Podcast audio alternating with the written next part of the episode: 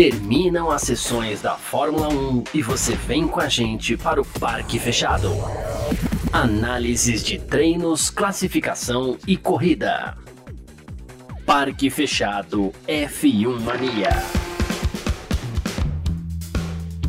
É isso, valeu demais pela sua presença, valeu você que tá junto com a gente por aqui. Tá no ar mais uma edição do nosso podcast F1 Mania em ponto e do nosso parque fechado por aqui, né? O nosso parque fechado nesse sabadão, hoje, dia 26 de agosto de 2023 né, nesse sábado que a gente teve a classificação para o Grande Prêmio da Holanda, né? Mais uma pole position de Max Verstappen, a gente vai falar bastante disso por aqui. Uma sessão uh, tumultuada, uma sessão agitada, né? Que começou ali com pista molhada, terminou com pista seca, mas foi quando a pista secou que as coisas acabaram ficando um pouquinho mais difíceis para os pilotos, né? Então, vamos lá. É sobre isso que a gente vai falar aqui nesse sabadão, porque você sabe como é que funciona aqui na Filmania, né? Termina as sessões da Fórmula 1, você vem com a gente pro Parque Fechado pra gente contar para você tudo aquilo que aconteceu. Hoje, 26 de agosto de 2023, estamos ao vivo aqui no YouTube, na Twitch, no Facebook e no Twitter da Filmania. E a gente está ao vivo também no Terra TV. Muito obrigado, grande abraço para todo mundo ao vivo aqui na home do terra.com.br. Lembrando que você que está com a gente aqui no YouTube, tá no Facebook, tá na Twitch. Você pode participar com a gente aqui pelos comentários, já colocando tudo na tela aqui embaixo. A gente vai também respondendo, pergunta, comentário, batendo um papo legal, certo? Deixa seu like pra gente aqui, é sempre muito legal, sempre muito importante. Aproveita para recomendar o Parque Fechado pros seus amigos aí pra gente poder debater junto. O que eu falo dos amigos é sempre aquela história, né? Você manda para um amigo, amigo assiste junto com você, aí qual que é a vantagem disso tudo, né? Pô, depois vocês vão lá no WhatsApp, trocam uma ideia. Pô, você viu o que o Garcia falou lá? Meu Deus, não sabe nada. Então, é assim que funciona, tá bom? Então, vamos nessa. Bom, começar com, com os resultados aqui, como a gente sempre faz, né? a gente já começa dando o, o, o, a classificação aqui e o grid de largada para o Grande Prêmio da Holanda. Detalhe importante: Pode ser que a gente tenha alguma alteração ainda, tá? Em especial com Charles Leclerc e talvez até, uh, acho que não, mas assim, principalmente com Charles Leclerc pode ser que a gente tenha alguma alteração ainda por eventual troca de câmbio. O Sargent a gente vai aguardar um pouquinho também para ver, né? Mas fato é que esses dois pilotos acabaram batendo no Q3, batida na Fórmula 1 afetou suspensão traseira, já sabe como é que funciona, né? Então tem ligação direta com, com, com câmbio e daí para ter que trocar a caixa de câmbio é um pulo. Né? Então existe essa chance, tá? Vamos lá. Max Verstappen marcou a pole position para o Grande Prêmio da Holanda, corrida em casa, mais uma vez vai sair na frente, um 10.567, com Lando Norris na segunda posição, um 11.104. Queria falar nada pro Gavi, não, mas eu acertei essa primeira fila, tá, Gavi? Não sei se já tá ouvindo aí, mas acertei essa primeira fila. É... Você também, né? Você também. Ah, tudo bem, então esquece o comentário que eu fiz aqui. George Russell da Mercedes, um 11,294 foi o terceiro. Vai dividir a fila com Alexander Albon da Williams. Olha que resultado, mais uma vez, do Alexander Albon, em um 11,419. Em quinto, Fernando Alonso, um 11,506. Sexto, Carlos Sainz, da Ferrari, um 11,754. Sétimo, Sérgio Pérez, da Red Bull, ele fez um 11,880. Oitavo, Oscar Piastri, da McLaren, um 11,938. Nono, Charles Leclerc, um 12,665. E o décimo, Logan Sargent, um 16,748. É, coitado do Sargent, né? Vai ser a melhor posição de largada dele na Fórmula 1 ou não? ah, na transmissão oficial, o pessoal já até fez a brincadeira ali, falou: olha, o Sargent passou para o Q3, vai ser a melhor posição de largada da, da carreira dele, mas a gente não sabe se ele vai perder alguma posição ainda. É, nesse grid por conta do acidente que ele sofreu logo no comecinho, mal começou o Q3, foi lá, marcou sua primeira volta, um tempo bem alto ainda, né? Um 16,748 e logo ah, bateu. Aí, coitado, né? A gente não sabe se vai ser então a melhor posição de largada dele. Se tiver que trocar o câmbio, por exemplo, pode ser penalizado. E o Leclerc, a mesma coisa, faltando quatro minutos para o fim da sessão. Leclerc foi lá e deu aquela estampada no muro. Inclusive o Vitor Berto, que daqui a pouco já vai é, entrar aqui foi muito feliz. Ele falou assim: parece batida de kart rental, né? Que você dá aquela estampadinha de lado assim no pneu que bate o borrachão ali. E foi muito bem o Vitor Berta nessa. Seguindo com o grid por aqui, 11 Lance Stroll da Aston Martin, 12 Pierre Gasly da Alpine, 13 Lewis Hamilton da Mercedes, 14 Yuki Tsunoda da AlphaTauri, 15 Nico Hulkenberg da Haas, 16 Guan Yu Zhou da Alfa Romeo, 17 Esteban Ocon da Alpine, 18 Kevin Magnussen da Haas, o 19 Valtteri Bottas da Alfa Romeo, e na vigésima posição, ele, Lyle Lawson, né? Aí, o que, que o Lawson tá fazendo aí, né? Para você que não tá acompanhando de ontem para hoje, Daniel Ricardo teve um pequeno, e foi pequeno mesmo, pequeno acidente ontem na, no segundo treino livre para o Grande Prêmio da Holanda.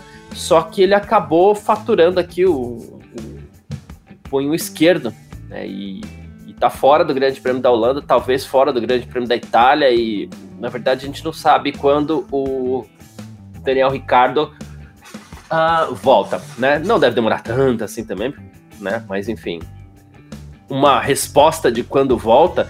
De novo, a mesma coisa que a gente fez ontem. Vamos trabalhar com informações oficiais, né?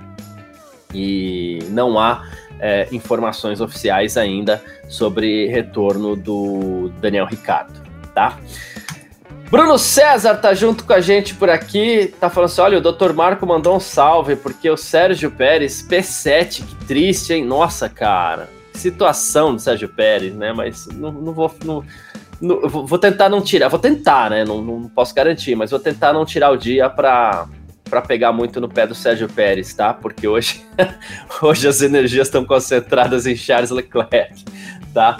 Ah, quem mais está aqui? Vinícius Pereira, Supermax imbatível, né? E o, ele tá até falando aqui, não é boa tarde, é bom dia, na verdade. Atrasou tanta classificação que achei que já tinha dado meio-dia. Rapaz, quando eu li aqui, falei assim, é só 11h30 ainda, né? Guilherme da Silva é, Mol também tá junto com a gente aqui. Valeu, Guilherme. Tamo junto, obrigado pela participação aí.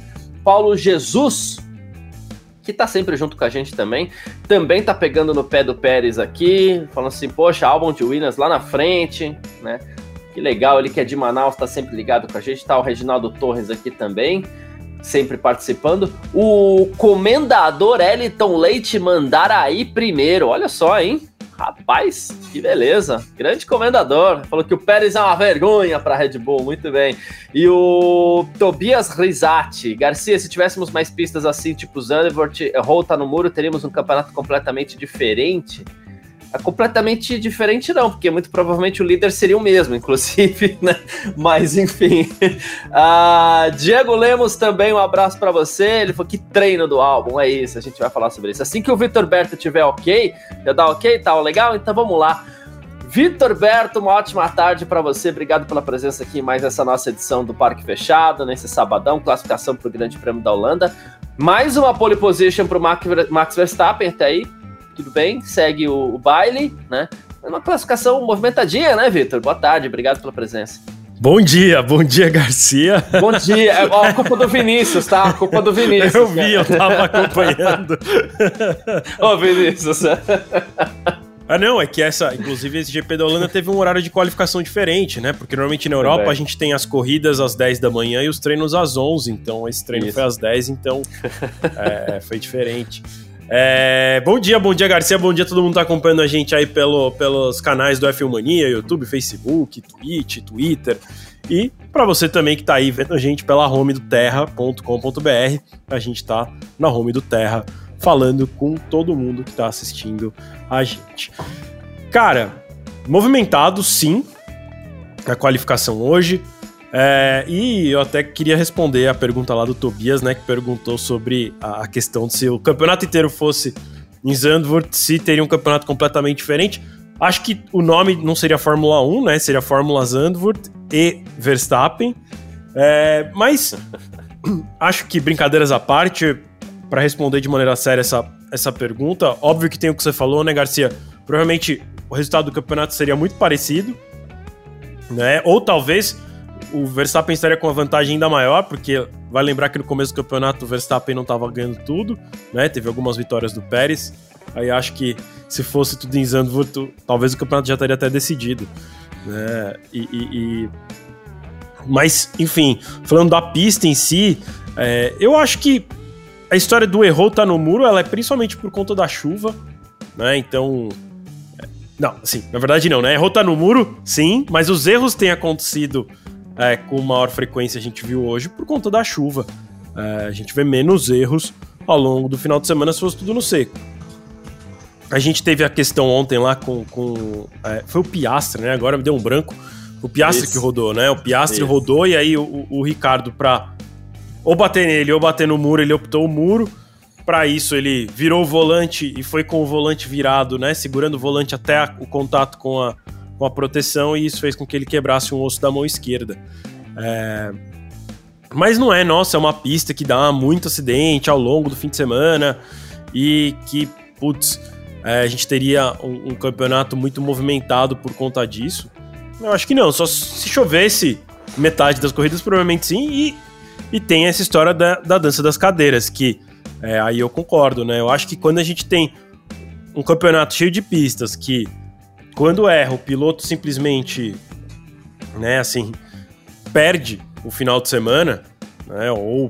Porque assim, vamos dizer, o Magnussen, quando bateu hoje de manhã, ele não perdeu o final de semana, assim, ah, Comprometeu? Não, ele fez a qualificação, mas teve uma coisa que comprometeu o final de semana dele. Ele gastou a asa nova que a Haas tinha, ele tá correndo com a asa antiga. Então, sim, estraga o fim de semana do cara, mesmo que não seja no sentido de tipo, sei lá, o cara que bateu no Q2 ser eliminado é, de maneira é, precoce e tudo mais. É, então, é, Zandvoort tem, tem um pouco desse ingrediente, mas é, acho que a gente ia achar bem chato se todas as corridas fossem lá. Porque aí, já dando minha opinião em relação ao circuito, eu não acho dos melhores circuitos da Fórmula 1, né? É um circuito muito estreito, para uns carros absurdamente largos. Então, a gente tende a ver uma corrida amanhã um pouquinho chata. É, a questão é essa, né? É, a corrida em si amanhã, é, e aí você fala até do chata, não sei se é exatamente o chata a palavra, mas é uma corrida que se você que está acompanhando aí quer ver várias ultrapassagens, não tem, isso não vai ter. Porque não é assim, mesmo que chover, tá? Porque às vezes a gente fala assim, ah, isso é que chover. Chover o lance não é ultrapassagem. Chover são as alternativas que se criam durante a corrida. É uma outra história, são coisas diferentes. Então, Chance de batida, né, Garcia? É... Estratégia, um monte de coisa. Eu acho que até mais a estratégia de eventualmente você pega um piloto lá de trás que acerta o momento da parada, vai lá para frente, ou o contrário também. Essas são as alternativas muitas vezes que a chuva nos traz. E aí você pega um Verstappen, por exemplo, você errar o momento da parada e for lá para trás, aí vai ter um show. A gente sabe que vai, né? É, então essas coisas, essas alternativas, muitas vezes a chuva nos proporciona. Ultrapassagens com ou sem chuva não vai ter um monte, é uma ou outra ali, porque a pista é, não permite. Porém, Vitor, você falou aí sobre a questão do. O, você até citou o acidente, o incidente, sei lá, do, do Magnussen hoje, falando assim: olha, ele vai ter um prejuízo? Sim, vai ter um prejuízo. Mas Zandvoort tem uma coisa legal que é, e eu acho que a, as pistas precisam é, evoluir umas com as outras. O que Zandvoort tem de não legal, né? É, ela vai ter a oferecer para outras pistas uma coisa muito legal que é as áreas de escape quando tem, porque tem curva que não tem, né? Mas assim, as áreas de escape, poxa, é grama, é zebra, é, é, são barreiras físicas e se o piloto errar e passar por ali, ele já vai ser penalizado ali na hora no seu desempenho, eventualmente até na volta seguinte, por conta de um pneu mais sujo, alguma coisa assim. Né? E não aquela, aquela situação irritante de um piloto passar o track limits e depois que ele já tá voltando pro box, passou, sei lá, quase um minuto, vem lá, ó, Sérgio Pérez teve a sua volta deletada. Isso para mim acaba sendo muitas vezes um prejuízo muito maior pro piloto e é um prejuízo absurdo para quem tá acompanhando, né? Poxa, a, a, os fãs da Fórmula 1 pelo mundo inteiro são prejudicados com isso porque isso dificulta a compreensão do esporte. E isso tem de legal em, em, em Zandvoort, né? São treinos legais, é uma classificação legal. Hoje a classificação assim, ah, atrasou, ok, mas é uma classificação legal, né? E você vê que aí você tem um desafio, que é o que, a, é que os treinos e a classificação nos oferecem. O desafio do piloto contra a pista em primeiro lugar, né? E aí, para Zandvoort, costuma ficar muito legal, porque o desafio de piloto contra a pista ali é muito bacana, né? Meio parecido com o que é Mônaco, né? Sim. Que é menos sobre quem vai conseguir passar quem e sobre, tipo, tenho que ser muito rápido numa pista que se eu errar uhum. eu tô fora. É. Né? Então, e, e eu acho que Zandvoort é mais. É, mais perigosa, mas sei lá, assim, talvez Zandvoort tenha uma coisa que Mônaco não tem, por ser Mônaco, que é aquela coisa. Em Mônaco você já tá muito esperando. E também medo não é a palavra, mas assim, você já. Você, não sei, Garcia, você talvez consiga me ajudar com palavras aí, mas assim, se você errar receio, não é medo, mas sei lá, assim. Não, mas já faz parte do. Eu acho do, que em Zandvoort o nível, o nível de confiança é maior do que uhum. em Mônaco. Só que o resultado final é muito parecido ali, né? Todo mundo é. que a gente viu rodar, né? Tanto no, no TL3 quanto hoje, ontem, não, não passou ileso. Raspou no muro minimamente ou ficou no muro. Né? O Lion Lawson rodou hoje de manhã, né? Deu uma raspadinha no muro e continuou, mas o resto ficou no muro. Então, né, a gente teve um momento lá do, do, do, Verstappen pela manhã também, pela manhã, né, de novo, como se já fosse a tarde. Mas no, no, no, terceiro treino livre, né, que foi a partir das seis e meia da manhã de hoje, que o Verstappen erra e ele quase dá no meio do muro, assim. Ele teve um pouco de sorte ali, conseguiu sair pela grama, mas teve várias, vários erros do, do Leclerc e do, do Sainz, que eles passam reto na curva 1, eu vou te dizer assim: o único lugar que dá para errar e sair ileso é a curva 1, que um monte de gente errou e não bateu, né? É, mas o resto, se você erra, acabou. Então, e de novo, não é Mônaco porque não tá com o guarda-reio colado. Então você você consegue ir um pouco mais relaxado. Tem alguns centímetros a mais é, de gap ali. Não, e você fica com essa sensação de um pouquinho mais relaxado, né? E, e, Só que o resultado é muito parecido. Ali, se você der um erro, a chance de você ir pro muro é muito grande, né? Porque é estreito, as áreas de escape são menores, porque eu acho o circuito também meio apertado, ali tem uns trechos, na curva 3, hum. é mega apertadinho ali aquele trecho. Então, é, e, inclusive tem uma, uma, curiosidade que é assim, né? O setor. E a pista é dividida em micro setores, né? A gente normalmente está acostumado a ver setor 1, setor 2, setor 3, mas ela é dentro do setor 1, 2, 2 e 3, ela também é dividida. É... E o setor da curva 3 é o 5 no computador. Então, assim, é, é tão cheio de coisa, ele é tão apertado que normalmente em outros circuitos, na curva 3 às vezes é o setor 2 ainda. Lá é o 5 já. Porque ele é tudo muito apertadinho e tem muita sequência de de microsetores. E esses microsetores que eu tô falando não servem só para cronometragem, mas também para posto de segurança. É, então. Eu tô é... até contando aqui, porque Zandvoort tem. Essa, em geral são, né? Setor 1, setor 2 são oito microsetores, e aqui tem seis. Seis, é. Seis microsetores no setor 3. É, então é.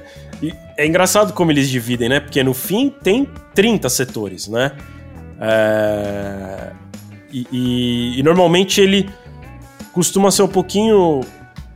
A curva normalmente bate com o número do setor, por vezes é um a mais ou um a menos, mas em Zandvoort a curva 3 já é o setor 5, então é, para demonstrar como tudo ali é muito apertado, né? E, e isso que gera essa coisa do tipo, não tem como fazer uma área de escape maior. Porque, sei lá, se a área de escape da curva 3 for maior, a curva 3 é onde o Ricardo bateu, né? Só para contar pra galera, onde é bem inclinado, ali aquele primeiro bunking que eles pegam. É...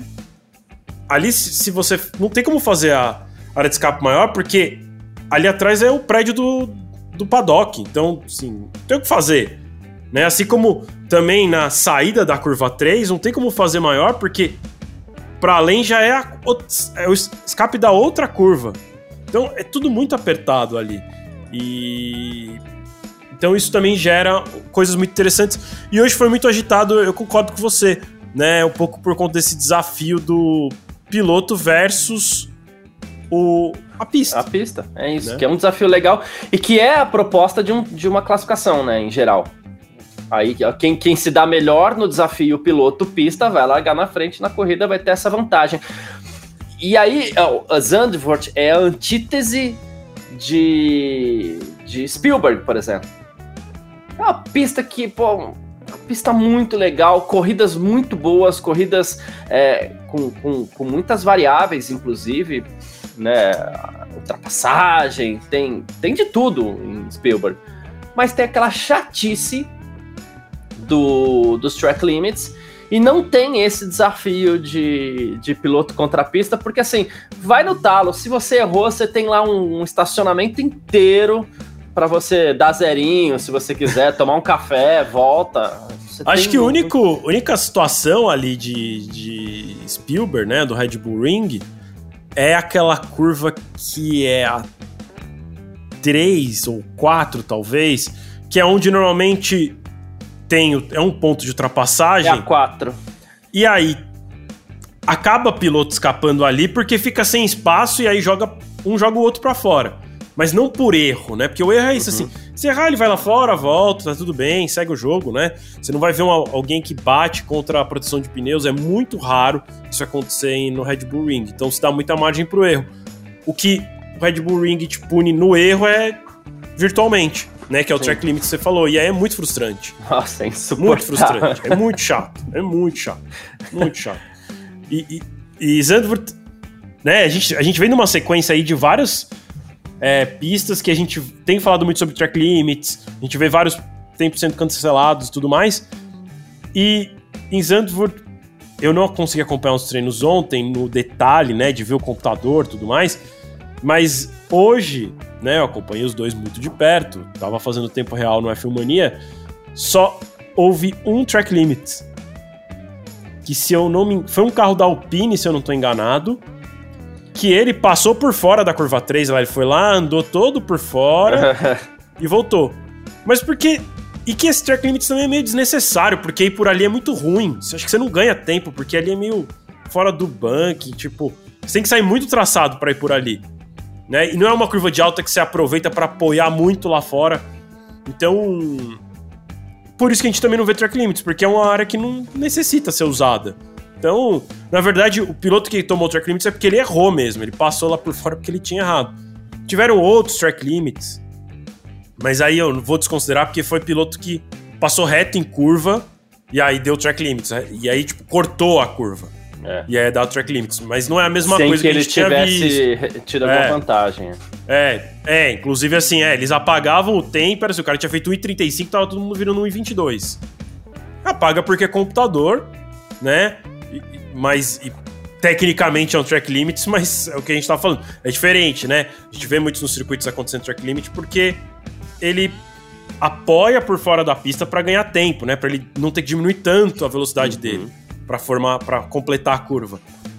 Em Zandvoort, o track limit que a gente viu, o que eu falei da curva 3, é porque o cara tinha errado e ele não saiu da pista, assim, não cortou a curva, mas ele errou e aí ele foi, fez lá por cima, mas perdeu tempo. E o outro é porque cortou a curva mesmo. Aí errou a freada, cortou, passou reto numa curva, perdeu muito tempo, coisa de 10 segundos, e aí ele toma também o track limits, mas, como de novo, repetindo, não é a mesma coisa que a gente estava vendo. Então são, são perfis muito diferentes de circuito mesmo.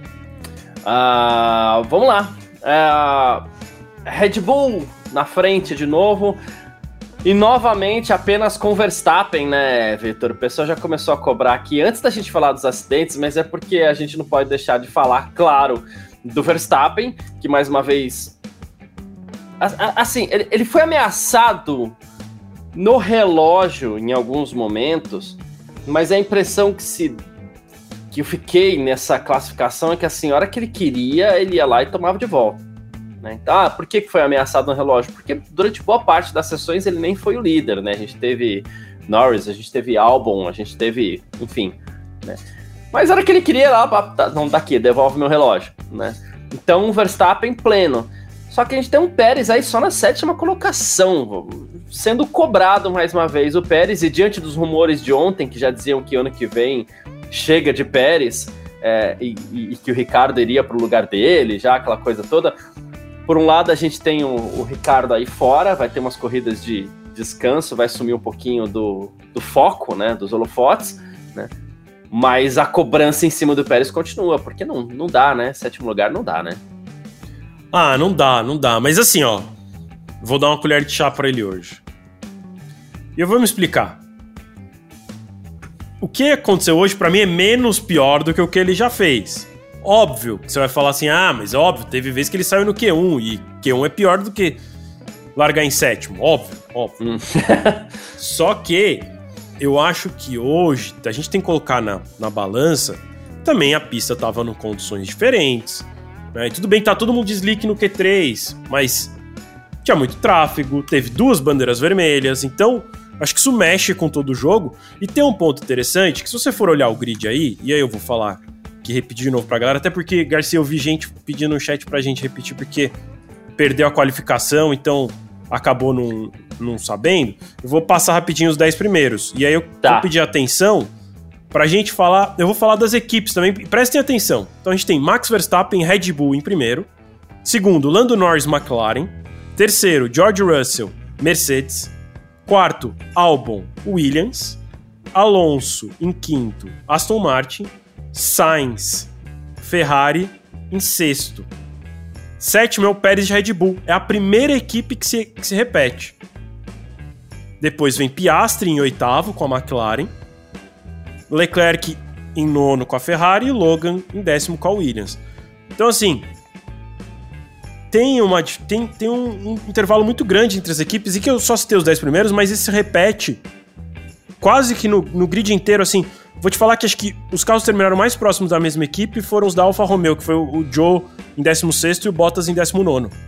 O resto é todo mundo bem dividido. Ah, tem a Ferrari com o Sainz em sexto e o Leclerc em nono também. Então ali só duas posições diferentes, né? Tem dois entre eles. Que é a mesma diferença entre a Alfa Romeo do, do Joe e do Bottas. Então, é, eu acho que isso. A gente não olhou no detalhe. Pode ser que o Pérez saiu primeiro, junto com a leva ali do, do Piastri, do, enfim, de outros pilotos que saíram primeiro e que não conseguiram fazer um tempo tão bom quanto os que saíram ali da dupla, saíram depois. É, então, eu prefiro não crucificar o Pérez por enquanto, pelo menos, até conseguir dar uma olhada um pouco mais no detalhe, porque pode ter sido um pouco por esse fator, né, que hoje teve toda essa bagunça por conta do. do da chuva, das bandeiras vermelhas. Mas isso significa que então eu tô falando assim: ah, não, mas tá tudo bem, ele pode terminar em décimo. Não. Ele tem um Red Bull. A expectativa dele, de novo, é sempre largar em segundo, terminar em segundo. Então, não fez o que ele tinha que fazer hoje. Tá? É estou dando um leve desconto por conta da situação que o Qualify foi, mas sim, ele tá com a batata dele passando. Sinceramente, não sei quem eles colocariam no lugar, porque eu acho que agora vem um baita de um balde de água fria pro Ricardo. É, é. A gente tava, você tava falando aí do Ricardo, da ausência dele. O Christian Horner já disse que ele deve, sim, né? Que ele, Christian Horner, imagina que o objetivo pessoal do Ricardo é voltar pro GP de Singapura. Então, assim, isso deixa até aberto que talvez nem para Singapura ele volte. E aí, Garcia, não sei se ele volta pra Red Bull. Assim, digo, pro ano que vem. Complica, né? Que aí, né, tudo que ele tinha tempo de se preparar, de voltar a ritmo, não sei o quê, aprender mais o carro, aprender o jeito da Red vai ficando para trás. E assim, se o cara perder quatro corridas, vão tirar o Liam Lawson, será? Aí talvez será. Eu, eu talvez deixaria o Liam Lawson pensando no futuro.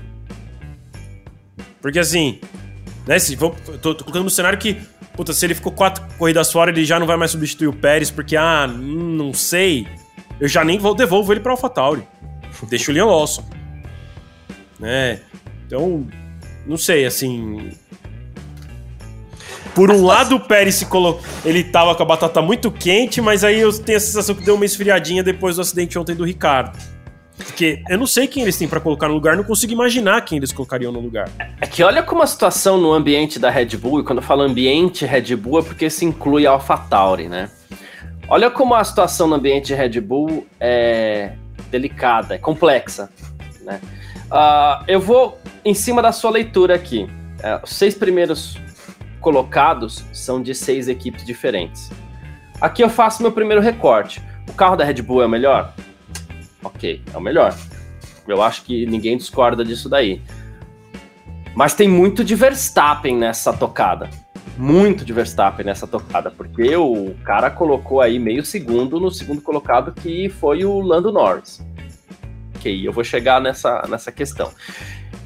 Em comparação, o Pérez, ele tomou 1.3 do Verstappen. E eu vou assim, ah, mas ah, tem o primeiro piloto, tem uma vantagem para o segundo piloto, qualquer coisa assim. Enquanto o Verstappen põe meio segundo no Norris, né? O Pérez tá com o Piastre logo atrás dele. Então, o, o, o, Verstappen tem uma McLaren atrás dele, o Pérez tem uma McLaren atrás dele. O Verstappen põe meio segundo. O Pérez põe menos de um décimo. Ele põe seis centésimos aqui do Piastre. Né? Então, você vê que ele já não se impõe tanto ao Piastre quanto o Verstappen se impõe ao Pérez, a, a, a, ao Norris. Né? E aí a gente volta, ok, a batata assa.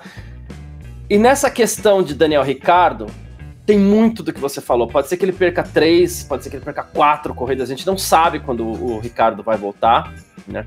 Pode ser que ele dê uma de Lance Stroll e, e, acelere a volta dele. E acelerar a volta dele pode ter, inclusive, um impacto negativo nessa volta, assim como teve para o Stroll também, que demorou para admitir, mas em algum momento ele, ele admitiu que ter acelerado a volta dele pode ter prejudicado, né? Uh, o, o, o, ritmo dele. A gente não sabe se o Ricardo também não vai passar por isso. É, é, você guiar um troço tão pesado ali com tantas dores não é fácil, né? Então a gente tem um Ricardo que ficaria exposto. Por outro lado, a gente tem três ou quatro corridas aí, pelo menos, para o Leon Lawson. Né? Uh, a gente sabe que na Red Bull o, o, o forte deles não é paciência. Né? É, e muito por culpa do, do, do Helmut Marko. Ele não é. Não é nem o Salomão, não é nem o. Não, não adianta. Não, esse não é um predicado do, do, do, do Helmut Marko. Isso pode colocar pressão contra o Lawson também. De você virar e falar assim. Já colocou já hoje de manhã, na verdade, quando teve o primeiro treino, a estreia dele, né? E você virar e falar assim: meu Deus, o nosso único piloto reserva não tem a mínima condição é de pilotar. Demais. É ruim. É, e, e, aqui não é uma afirmação minha ou do Vitor. Não, é, é. Ruim, não, mas é que ele pode passar essa impressão pela pressão que ele vai sofrer. Então, meu Deus, a gente não tem piloto reserva. Nossa, a gente vai ter que apelar pro Ricardo. Nossa, a gente vai ficar sem piloto na Fatale. Ah, deixa o Pérez aí. Né? Até porque a. Que é o que eu tô sentindo que vai acontecer é. depois do acidente ontem. E Garcia, de novo, assim. A gente já falou sobre isso várias vezes, assim qual seria o nome? Né, o Daniel Santos colocou aqui no, no chat. Ah, o, o Hamilton não pensa duas vezes para ir pro lugar do Pérez e tá cavando essa vaga nas entrevistas. Sei. Duvido. Você arrumar pra cabeça em fim de carreira, com sete títulos Eu acho costas. que o, o Verstappen veta, além de tudo. O Hamilton pode até querer. Eu acho que ele não quer, mas ele pode até querer. O Verstappen veta. É... Quem mais? Norris. Eu acho que o Norris não aceita e o Verstappen veta também. E eu acho que o Norris não aceita não porque o Norris é burro, tipo assim, ah, nossa, ele é um imbecil porque não quer correr no melhor carro da Fórmula 1. Não, é porque é meio que pelo mesmo motivo que o Ricardo saiu lá atrás. Porque como a equipe é pro Verstappen, se o Norris entra, ele nunca vai ser campeão. Na McLaren, pelo menos, ele tem a chance de, sei lá, no ano que vem, a McLaren do nada fazer um baita carro e ele ser campeão. Como o Button foi campeão na, na Brown. Né? Então. E mesmo que você. Mesmo que você fale assim, ah, vamos liberar os pilotos, não, eles não vão dar essa vantagem toda, essa, essa prioridade toda pro Verstappen. Mas o piloto precisa. Eu vou falar uma expressão que parece chula, mas não é bem isso. Mas o piloto precisa ter muito culhão para falar: eu vou enfrentar o Verstappen na mesma equipe. Porque o cara é bom, é chato. O Verstappen é chato, o Verstappen é irritante, um monte de gente odeia o Verstappen. O cara é bom pilota muito, né? Aí precisa ter também aquilo roxo, o pessoal brinca, para enfrentar o Verstappen na mesma equipe. O cara não quer. O cara não quer. Eu, talvez o Norris é, prefira é, continuar sendo chamado de eterna promessa. Porque todo mundo fala, não, o Norris é um grande piloto. E ele é bom mesmo, ok, né? Mas talvez seja melhor para ele ouvir isso até o fim da carreira do que ir pra Red Bull e ouvir as pessoas falando assim: ah, quando pegou um piloto bom, bom, hein? não, não, é, não é fácil. Toma pra, um pra... segundo, já pensou? Toma um então, segundo? Então, Aí os caras falaram, é pior que o Pérez. É, é. Em compensação, o Pérez ficando na equipe pode, é, além de tudo, se acomodar, o que já seria. Se bem que eu acho que ele já tá até meio acomodado também, né? Mas assim, não entregaria resultado, seria mais um ano sem tantos resultados bons assim para o segundo piloto da Red Bull. A situação é crítica, né? A situação é complexa ali no, no, no ambiente da Red Bull. E isso me faz pensar que é culpa de algo que eu venho falando há muito tempo aqui já, esse ano inteiro. Acho, tô até sendo meio chato e repetitivo com isso, né? Mas assim, a Fórmula 1 não empurra a fila dela para colocar novos pilotos na Fórmula 1. Né? É, você tem uma fila aí de pilotos que estão se perdendo, é, não chegam na categoria principal porque não tem espaço. Aí os que estão lá, mesmo sem mostrar serviço, estão ficando mais velhos. E ok, a natureza da vida, você fica mais velho e tá tudo certo. Então, não é culpa do Huckenberg ter 36 anos, mas o cara nunca tem um pódio na Fórmula 1. Nunca conseguiu um pódio na Fórmula 1. E tá lá, e renovou por mais um ano com a Haas. Já passou por várias equipes, né? Já passou por várias equipes, pilotou na Renault, né? É, pilotou na Williams, num grande momento da Williams, não, mas. Né? Mas fez pole position na Williams fez, e não fez pódio nessa isso, mesma corrida. Isso, né? Então, assim, é, ele teve muita chance, ele tem mais de 200 largadas na Fórmula 1. E não conseguiu um pódio, mas tá lá, 36 anos e renovou por mais um ano. E aí a fila não anda, os novos pilotos não chegam, e a gente precisa dos novos pilotos até para separar o joio do trigo, porque alguns desses jovens pilotos também não vão durar. Fica um ano, dois e tchau. O Latifi, o Sargent, beleza, tchau, vai embora, tá tudo certo, né? É, mas alguns ficam. E esses que ficam podem ser os caras que amanhã vão ser um segundo piloto da Red Bull, um cara que vai enfrentar, enfrentar o Verstappen, um cara que possa ser o piloto que a Ferrari está precisando. Né? Só que a fila não anda e a gente não vai descobrir quem são esses caras. Né? É, o quem tá tendo a chance de ouro e tem que aproveitar, mas acaba tendo muita pressão, é o próprio Leon Lawson mesmo. Só que se vai aproveitar, a gente não sabe. É. Não o sei. De, o Devry não aproveitou.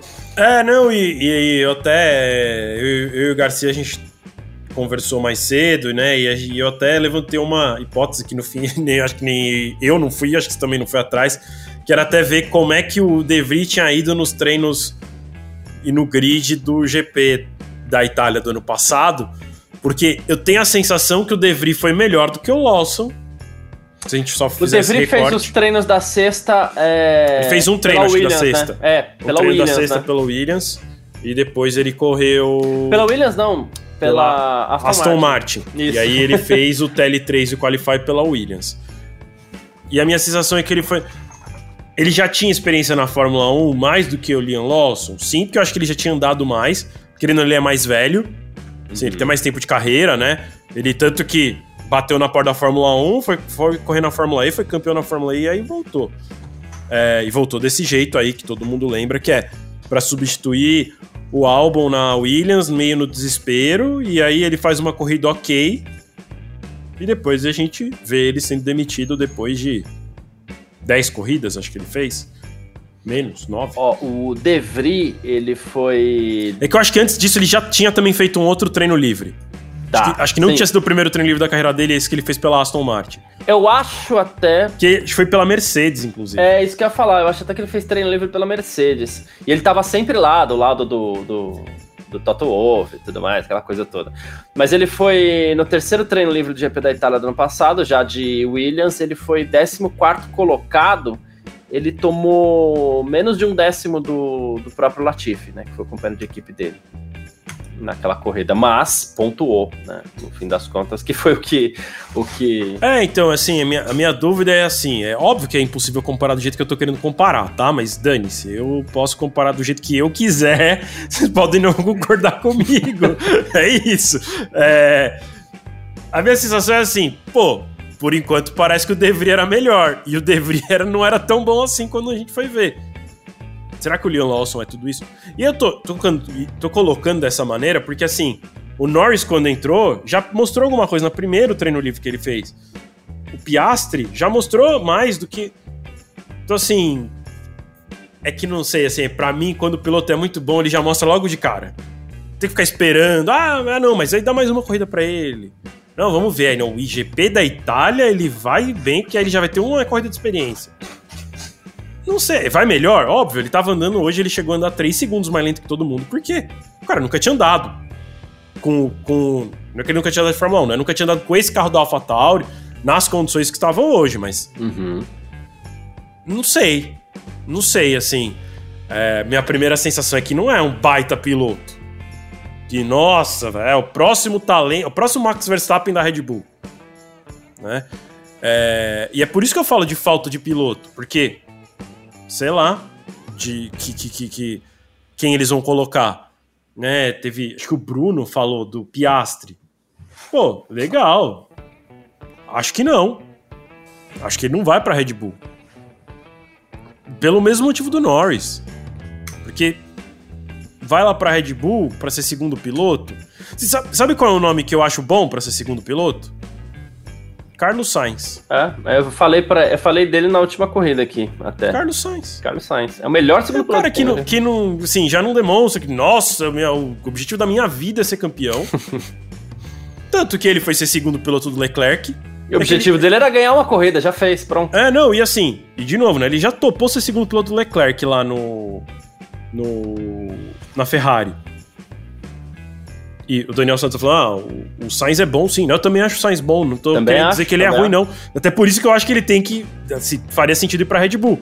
Porque senão eu podia falar assim: ah, ele pode botar o Sargent lá na Red Bull. Não. Por é vários é motivos eu gosto do Carlos Sainz. Eu, eu sinceramente acho o Sainz melhor que o Leclerc, mas enfim, aí pode São ser uma conversa para um outro, para um outro parque fechado, para outra pauta. Mas é, eu acho que ele é um bom nome pelo, acho que pela aspiração dele mesmo né? Ele não acho que ele é um piloto que alme, óbvio que almeja ser campeão, mas não sei se ele acredita que ele mesmo acredita que ele vai ser campeão um dia. Porque acho que meio que o tempo dele já passou. Ele já passou também por várias equipes e nunca nada aconteceu, nunca ele chegou muito perto. Então isso vai minando também um pouco da, da sei lá, da crença do cara. Eu então... acredito que você vai concordar comigo, Vitor. E daqui a pouco o Gavi fala também, que daqui a pouco o Gavi vai entrar aqui, eu sei que ele já tá ouvindo, inclusive, né? É, mas não tem pressa não, Gavi, fica tranquilo. É, o Leon Lawson é aquele piloto, até discordando do Vinícius, que o Vinícius ele é fã do, do Leon Lawson e ele tá sempre participando por aqui, então é legal a gente citar o Vinícius também, não é uma provocação, tá, Vinícius? É, por mais que você tenha me feito dar um boa tarde aqui quando ainda era bom dia, não é uma provocação. Leon Lawson, ele é, é. Não me encanta, não parece ser nada demais para mim, pessoalmente. Não vejo nada no Leon Lawson. Mas é um cara, ele tem que ter a chance dele. Tem, ele tem que ter esse espaço. E se acontecer dele não mostrar nada agora, e aí, como você falou assim, ah, beleza, fica pro GP da Itália, talvez tenha chance lá, ó, porque já tem uma corrida. Ah, ah, vai que em Singapura ele vá bem. Se conseguir arrastar um pouquinho, pode ser que no futuro, talvez possa ser ele, pelo menos o cara para ser o segundo piloto do Verstappen sem queimar a largada, porque a gente já viu o que acontece lá na Red Bull quando queima a largada, não dá certo, né? Mas, por exemplo, era o que eu acredit... era o plano que eu acreditava que a Red Bull tinha para o Nick DeVry, por exemplo. Né? Ah, o cara fez uma corrida, não comprometeu. O que, que a gente precisa aqui do lado do Verstappen? Um piloto que não comprometa. Ele precisa ser rápido demais? Não, não precisa, né? Ele precisa não comprometer. Então, eu acreditava que a Red Bull estaria é planejando isso pro deveria, porque ele não mostrou isso na AlphaTauri. Mas é isso. O, o, Lawson tem que ter a chance dele. Viria já ano que vem de qualquer forma. O Helmut Marko vem dando todas as dicas e, e é uma chance muito grande dele ser o piloto titular da AlphaTauri ano que vem. Né? Quebra a cara um pouquinho agora, só que se ele for muito mal nessas corridas, ele já entra no ano que vem com uma faca apontada pro pescoço, porque a pressão vai ser maior, né? Ô Garcia, eu concordo com você, principalmente nesse ponto do tem que ter a chance. Pra gente tirar a dúvida. E eu acho que um monte de gente deveria ter chance. Porque assim, o que você tava falando, né, de, de ter essa rotatividade. Cara, a gente já tem certeza que o Sargent não é um baita de um piloto. Tira, bota outro. Uhum. Bota o Theo, sei lá, o Theo Pucher. Vamos ver. Ah, Queria, hein? Vamos ver o que, que é. Ah, não, não é. Tira, bota outro. Bota o Schwartzman. Que eu também acho que era um cara que devia ter tido chance. Não sei se hoje em dia, porque meio que já passou o tempo dele também. Né? A é, fila dele. pilotos já foram A fila dele foi é. de dois, três anos atrás. Né? Ele perdeu o bonde. Perdeu o bonde por várias razões. Né? Um que ele é piloto Ferrari, então é difícil ter vaga por ali. Porque a é. Ferrari também é paciente demais. É russo. E aí eu ia falar isso. E é russo, então isso atrapalhou a carreira dele mesmo, porque os russos não podem uhum. participar de basicamente nenhum esporte. Ele fez o treino livre ontem, que ele tá correndo como israelense. É... Enfim, então isso atrapalhou a carreira dele, mas independente disso, né, passou, passou o bonde dele. É... Mas, sei lá, né, eu não citei o brasileiro Drogovic, né? Putz, Drogovic também tinha que ter chance dele. Tinha. Vamos ver. E se ele é bom, continua. Se não é, tchau, manda tchau. outro. O problema na Fórmula 1 hoje é que a gente comprova que o cara é ruim e ele continua lá mais cinco anos. Porque não compromete. E, aí, e os meninos que a gente. Uns a gente acha que é ruim, uns a gente acha que é bom, uns a gente meio sem opinião. Esses caras não têm oportunidade nem de mostrar que é ruim. Ontem eu fiz uma, uma listinha aqui, e eu vou até colocar o Gavi na tela aqui, porque talvez o Gavi lembre de alguns nomes, você talvez também. Mas fiz uma listinha aqui dos pilotos que a gente queimou nos últimos anos aqui, que vem de Kylon Eilert até o Robert Schwartzman, que você é, citou. São caras que, pelo amor de Deus, é um absurdo não ter chance enquanto a gente vê. E de novo, putz, é, eu não tenho quase nada contra o Hulkenberg, mas. É, é, aquela história do não falamos mal, não desejamos mal a quase ninguém, né? Do Eu não tenho quase nada contra o Huckenberg. Mas assim, eu acho um absurdo o Huckenberg tá fazendo hora extra na Fórmula 1, ter voltado à Fórmula 1. Magnussen teve a chance, perdeu. O Garcia, pra galera não te odiar sozinho, assim, tem o, o, companheiro dele, né? O Magnussen também. Então. São dois, né? Um a dupla da Haas é um absurdo. É, enquanto a gente tá queimando a fila aí, não é isso, Gavi? Boa tarde, obrigado pela presença aqui no nosso parque fechado. A gente tá falando sobre tudo isso. Eu sei que você tava ouvindo a gente aí, então já entra no assunto.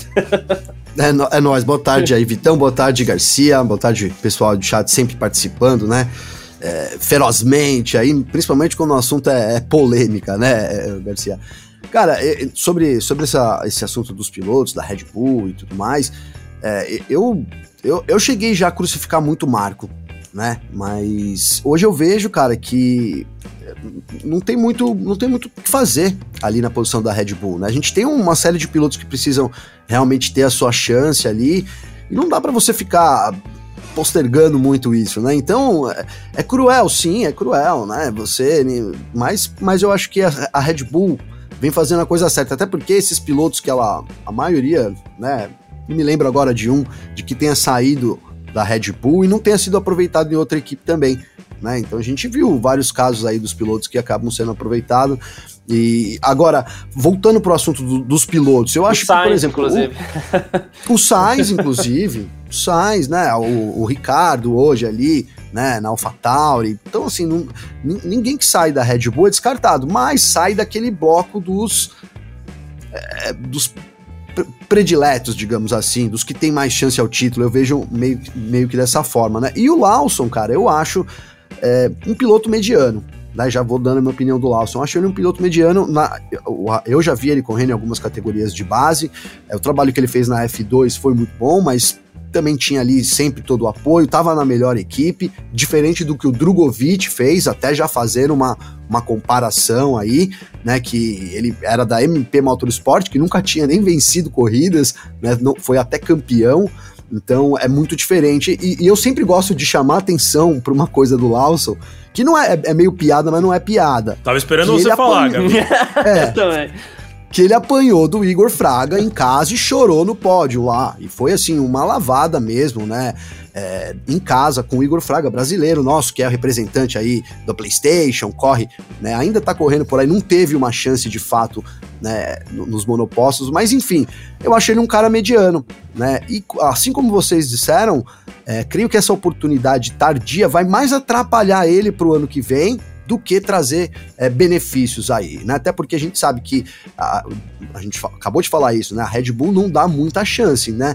Só o fato dele ter entrado hoje e ter batido o carro, cara, já é um ponto negativo muito grande para ele. Então acho que ele vai acabar se queimando aí nessa tentativa de ser piloto da Red Bull com essa chance que ele teve repentina. Só fazendo um comentário aqui, porque a gente estava falando, o, o Thales Fernandes falou: você acha a Red Bull a equipe mais profissional do grid, piloto não deu certo, mandei embora e pronto. E o Vinícius Pereira falou assim: então vocês não podem crucificar o Helmut Marko, quando ele acha alguém ruim, ele manda embora na hora, como a gente estava falando. Eu nunca crucifiquei o Helmut Marko por isso. Eu, eu acho que, ok, tá tudo bem. O que eu acho que a Red Bull exagera um pouquinho nas expectativas que ela deposita nos pilotos. Você pega, de repente, o Gasly, meia dúzia de corrida, pá, joga na Red Bull. O Albon, ah, joga. É, eu acho que é isso que acaba. né? É, e outra, é, e as cobranças públicas também às vezes não são tão legais. Agora, não deu certo? Manda embora. É isso, gira a fila. Ô Garcia, é, eu, enfim, concordo com o que vocês falaram. Eu, em relação a esse comentário do, do Helmut Marko também. É, uma coisa que eu tenho para falar assim, em relação ao Helmut Marko é que talvez quando a gente critica essa falta de paciência do Helmut Marko e tudo mais, é porque às vezes também a gente compara. Compara não o Helmut Marko, mas os pilotos. Então, assim, eu vou usar o exemplo do Gasly, tá? Que você bem lembrou ele aí. Eu tinha até esquecido de tentar usar outro, mas vamos no Gasly. Cara, não parece que o Helmut Marko é um grande louco quando ele deixa o Gasly ir embora e o Latifi estava correndo na Williams? Que o Gasly quase fica desempregado, né? Não é muito louco quando o cara tira, sei lá, o próprio De Vries, né? Que eu acho que fez certo em tirar ele da Fórmula 1. Só que não parece o Helmut Marko um grande louco quando manda ele embora e tem alguém que deixa o Sardi continuar correndo? É porque eu acho que quando a gente critica ah, o Helmut entendi. Marko, é porque a gente fala assim, pô, mas o De Vries não é que o De, o De, De, o De Vries é ruim, mas ele não é tão ruim quanto o Sardi tira o Sartre, mas o, o Helmut Marko não manda na Williams. Sim. A Fórmula 1 talvez seria muito melhor e mais justa e, e, e a fila andaria mais se o Helmut Marko tivesse um Helmut Marko em cada equipe. É, é verdade, você, vai, é você vai ser hateado por essa declaração, não, Tudo bem, então eu não tenho problema com isso. É, é que o meu ponto é assim, eu não acho que eu, eu a gente não crucifica o Helmut Marko. É, ele faz certo mesmo, ele, ele faz o que a gente acabou de falar que a gente acha que deveria fazer. Não é bom sair fora. O problema é que os outros não Ele fazem. faz o que todo mundo queria fazer, né? Fala a verdade. Quando você Sim. tem um cara que tá com você e não é bom, cara, é que às vezes várias coisas impedem que vocês. Né? Mas todo mundo, quando trabalha com alguém que não é bom, a, o desejo é que essa pessoa saia fora. Não é nem o caso nosso aqui do F Mania, mas a gente passa por diversas situações aí que né? E nem todo é. mundo tem a coragem que tem o Helmut Marko. E a pos... até te interrompi, Vitor, mas desculpa, mas é, é, isso. A posição da Red Bull também, cara, é, é, é, é essa, né? A Williams vai dar uma chance. Tudo Agora, quando o cara chega na Red Bull, ele tá chegando no topo, ele tá chegando para ser campeão. Então, é, não é o lugar de ter tentativa de, de, tentar acertar, cara, né? E aí que eu acho que entra o lance do Garcia também, que é, pô, você pega um piloto lá né? O que aconteceu com o Gasly na Red Bull, e, e aí joga o cara lá, e aí dá pouca chance para ele, queima, mas é, com certeza os caras analisaram, chegaram ali pro Gasly e devem ter conversado sobre isso, ó, Gasly. Aqui você precisa de resultados. É, então, assim, com certeza o cara não é não entrou cego ali, sabendo que, ah, não, eu vou ficar aqui 20 corridas e se eu chegar em 18 nessas 20 corridas, tudo bem, porque eu tô aprendendo, né? Então, eu acho que há uma contrapartida sim. E, e, é isso, cara. A Red Bull faz o que todo mundo gostaria e deveria fazer quando tem um profissional que não atende às expectativas daquele cargo, tá? Não tô dizendo que é um piloto para ser jogado fora da Fórmula 1, mas a Red Bull é o supra-sumo, né? Então tem que ter os melhores pilotos. Se não é o melhor piloto, ele tem que estar tá fora da Red Bull. É, e a, a, a, gente pega casos aí onde o cara, é, o que a gente falou, tem que sair. O Albon, que é um piloto que eu gosto muito, eu vivo elogiando aqui, inclusive fez uma baita classificação hoje. Temporada dele na Red Bull, ao lado do Verstappen, o cara conseguiu um ano inteiro um pódio. Não tem condições não de dá, permanecer um cara Não dá desse. pra continuar, não, não dá. Não dá, é pouquíssimo para Red Bull. O Thales até falou aqui, ó, depois de Vettel e Weber, a Red Bull entrou na, naquela de eu não quero bom piloto, eu quero os melhores. E tem que ser assim para todas, né? A Williams é, tinha que ser assim. É. A Williams tinha que ser. A Ferrari tinha que ser assim. Né? A Ferrari não tem que ter o um pilotinho de estimação, que é o que ela tem hoje em dia. a Ferrari tem um piloto de estimação, gente. Né? Verdade. Não, ela total, tem que ir atrás dos melhores. Né? Então.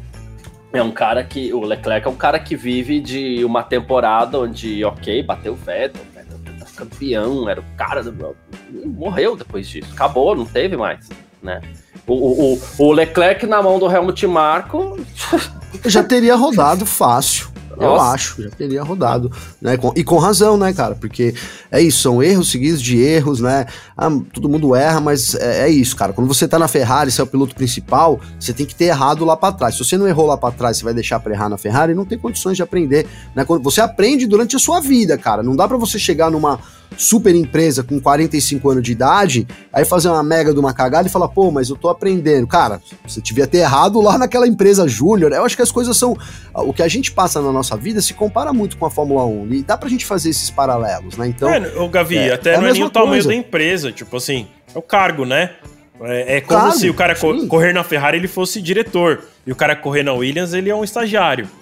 Né? Sim, e, a, eu, eu digo da empresa, Vitor, porque é, é diferente você ser diretor da, sei lá, de uma multinacional e você ser o diretor da lojinha aqui do comércio do seu bairro. Nem tem diretor, né? O gerente, né, por exemplo. Não tem diretor. o CEO da. O CEO, né? Não tem. Mas sabe, é, eu faço essa comparação. Quanto mais a gente vai evoluindo, a Red Bull, cara, é, é, é o ápice, né? Hoje é o ápice. Então, para estar tá lá, tem que estar no seu ápice. Né? Se você não tá, você vai ter que voltar e aprender. Ou no caso do Nick DeVries, né, fechou-se uma porta, mas certamente, quando ele assumiu, ele sabia desse risco também. Né? A gente falava desse risco aqui, a gente sabia que ele tinha esse risco, então, se ele não sabia, é muita ingenuidade da parte dele. Né? Todo mundo que senta na Red Bull sabe que se não render, vai rodar. Né? Então acho que isso, isso também é, é ser transparente. Pode ser cruel, como eu disse, é cruel mas é um trabalho transparente também. Ninguém que senta lá no segundo cockpit da Red Bull, ou qualquer que seja, é, não precisa entregar resultado. Sabe que se não entregar, ele vai ser mandado embora, né? Então, é, por exemplo, o Tsunoda. Tsunoda entrou com patrocínio, etc. Então ninguém fala em mandar o Tsunoda embora, porque vem entregando. Vem entregando, né? No, vem entregando dentro das possibilidades, mas é, o, o, Tsunoda de hoje que a gente vê é um Tsunoda muito diferente de quando entrou na Fórmula 1. Então, é, o Tsunoda é tá quase né, batendo menos que o Leclerc, né? Tá batendo menos que o Leclerc, tá, tá completando quase todas as corridas aí. Não dá, um cara do tamanho do Leclerc errar o que ele errou hoje no Qualify é, putz, cara. Eu ia, eu ia chegar nisso, primeiro ia fazer um, um último comentário, que tem pilotos que estão muito curiosos, né? O álbum, fico muito feliz mesmo que ele esteja conseguindo bons resultados esse ano com a Williams, porque eu gosto muito do, do álbum, né? Mas você vê, esteve na melhor equipe, ou no caso, na época, a segunda melhor equipe. É, não entregou. E a gente, acho que somos todos unânimes aqui ao dizer que o Pérez faz mais na Red Bull do que fez o álbum, né? É, mesmo a gente criticando muito o Pérez, né? Mas agora o, o Pérez é o segundo colocado, né, Garcia? É, e, mas é... agora o álbum tá lá na Williams e tá indo bem. Então, sei lá, tem piloto também que a colocação dele não é aquela e ele pode servir para outras coisas também. Logan Sargent foi a vaquinha premiada do dia, né? Já contei algumas vezes a história da vaquinha aqui, né? Que é aquela a vaca que dá um baldão de leite. Ele pôs a Williams no Q3, é um baldão enorme de leite, mas vai lá, a vaquinha chuta o balde, derrama todo o leite, né?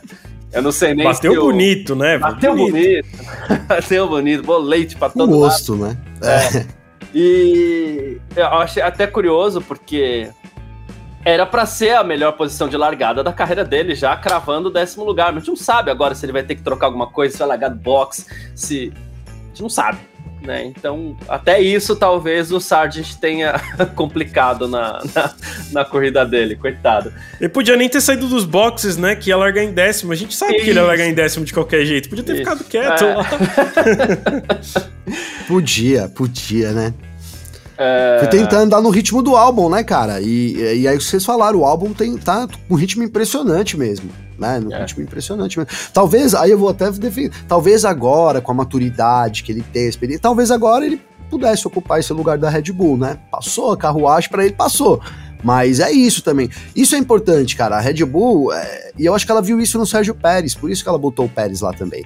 Né? Que é um cara experiente, que deveria chegar fazendo menos, cometendo menos erros é, juniores normais, né? O Ué, cara 2021 tá ele foi bem, ele foi bem em 2021 foi bem, foi bem em 2021, né? Então, Então eu acho que é isso. É, por mais que a gente critique e tudo mais, a Red Bull acertou quando colocou o Pérez lá, né? O Pérez vem, apesar dos pesares, vem entregando o que se espera, né? A Red Bull é líder do, dos construtores, o Pérez é segundo colocado na classificação e não acho nem que vai ser superado, né? A, depois desse de, algumas corridas já ali, depois de Miami foi uma queda terrível do Pérez, mas ele vem se recuperando aos poucos parece que está de volta já nessa briga também, né? Então é isso, vai, vai se vai se acomodando, né? A situação vai se vai, vai ficando mais, digamos que tranquila também para o Pérez. Boa, é isso. E aqui eu vou ler duas mensagens para a gente falar do Leclerc. Vinícius Pereira, o Leclerc erra andando no limite, o Sainz erra andando muito abaixo. Em 2022 vimos que quem está pronto para ser campeão na Ferrari é o Charles e o Sainz é um Pérez com coragem. Eu acho que nenhum dos dois estão, mas tudo bem. E a Juliana Miyahara, sou Eu já achei que o, que o Leclerc fosse ser campeão Ah, mas passou, né? Passou. Mas passou. Passou. Sou torcedora do Carlos Sainz e agora não me sinto mais só em achar ele melhor que o Leclerc. Leclerc é mais rápido, o Sainz é um piloto mais completo. Vitor, você falou que você ia pegar leve com o Pérez hoje, quando você foi fazer o comentário do Pérez lá atrás, e eu acredito que seja é, pelo seguinte: você vai pegar leve com o Pérez para poder guardar para o Leclerc, era isso não? Pois é, né? A gente já tem um novo nome do nosso troféu Bananinha, né? Que era, era Valtteri Bottas, agora chama Charles Leclerc. é, cara, é muito. Assim. Eu não sei. Eu não sei, assim. É o que você falou. Eu acho que você, você, foi muito bem numa fala sua hoje, que é o Leclerc é o piloto de estimação da Ferrari. Porque eu não consigo acreditar que eles acreditam que, tipo, vai dar alguma coisa ali. Tipo assim, que. Ah, no, esse ano já era, mas ano que vem vai ser campeão com o Leclerc. Não vai, cara. Não vai. Assim, só se acontecer um milagre do carro. E assim, tem que ser tão bom que o Leclerc vai ganhar até de ré. Porque o Leclerc erra sozinho. É isso. O problema do Leclerc é que a gente vê ele errando sozinho. Lá em 2022, é. quando, Vários, ele, quando ele né? brigou no campeonato com, no comecinho do campeonato com o Verstappen, ele errava sozinho. Ele batia sozinho. Quando ainda acreditavam que ele podia ser campeão, ele falou, ah, errou em Imola, né? É assim. Imola. Não verdade. dá. Não dá, cara. Tipo... Cara, e mais do que os erros dele, Vitor, sabe que a, a, gente fala muito aqui, às vezes em tom de brincadeira, mas eu acho isso muito sério. A passividade dele é, é uma coisa que não, não é de campeão, cara. Na moral, ele pode até ser campeão daqui uns anos, aí todo mundo vir xingar a gente, olha lá, resgatar aqui o que a gente falou, pode até acontecer. Mas o, o Leclerc hoje. é, hoje, quem sabe a gente não viraliza, né? O Leclerc hoje não, não tem essa capacidade, né? Não acho que ele não atenda. É igual a gente tá falando do álbum aqui. O álbum, na época que tava lá, não, é, não, talvez hoje a maturidade do álbum ele fosse bom para Williams, né? Para Williams não, para Red Bull nesse momento. Mas o, o tempo passa, cara, não dá para saber mesmo como a, por que, que a Ferrari insiste tanto, né? Talvez porque a gente tá num, num momento da Fórmula 1 também que, cara, apesar de. de né, não tem tantos nomes assim, né, Vitor? Quem que poderia ser um piloto número um da Ferrari para ela ser campeão mundial, vamos supor, no ano que vem? Norris, né? Hamilton. Norris, Hamilton, né? Russell né? São esses caras aí que, que tem contrato também, né? Como que a, então, assim, é uma, a, a Fórmula 1 tem isso também, apesar de ter pilotos, ter uma fila muito grande, na lista dos grandes, a, a, a lista é pequena, é muito pequena, né? É muito pequena. E, de novo, cara, talvez, tomara, a gente tá falando aí, por exemplo, ontem aqui a gente falou do Drogovic entrar no grid da Fórmula 1. O Drogovic é um cara que a gente viu, né? É um cara que eu acredito que tenha talento, capacidade de poder disputar lá na frente. Agora, ele precisa adquirir experiência, para não de repente cair na Red Bull e ser mandado embora em seis meses, porque é óbvio que ele, assim que chegar na Fórmula 1 ele vai errar, ele vai ter que usar igual o Lawson errou, usou hoje, um pneu macio que ele nunca usou em lugar nenhum, um pneu de chuva que ele nunca usou em lugar nenhum pela primeira vez e vai ter que ser rápido nessa primeira vez, então não, não é fácil, né? Não é, não, não, é, não é fácil. Então é isso. O caminho também que a gente tem hoje da Fórmula 1, os pilotos que estão ali para querer ser campeão, é muito pequeno, cara. É muito pequeno.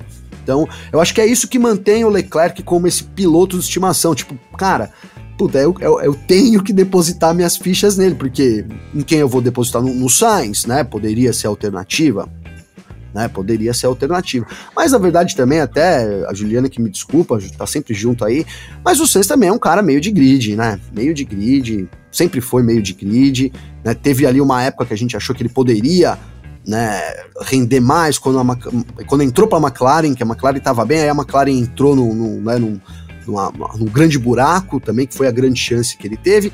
E aí a segunda chance agora com a Ferrari, eu acho que o Sainz também já não é mais o, o mesmo cara. Kim, é que aí a gente vai voltar no mesmo problema, né? Não tem piloto, né? Pra gente. Assim, ah, beleza, ah, então, se deixar na mão da. Eu, eu tenho um nome, pra... mas é assim, é uma, brinca... é uma brincadeira, não é o nome que eu tenho, é o nome que eu vou falar que é a Ferrari, que é outra estimação da Ferrari.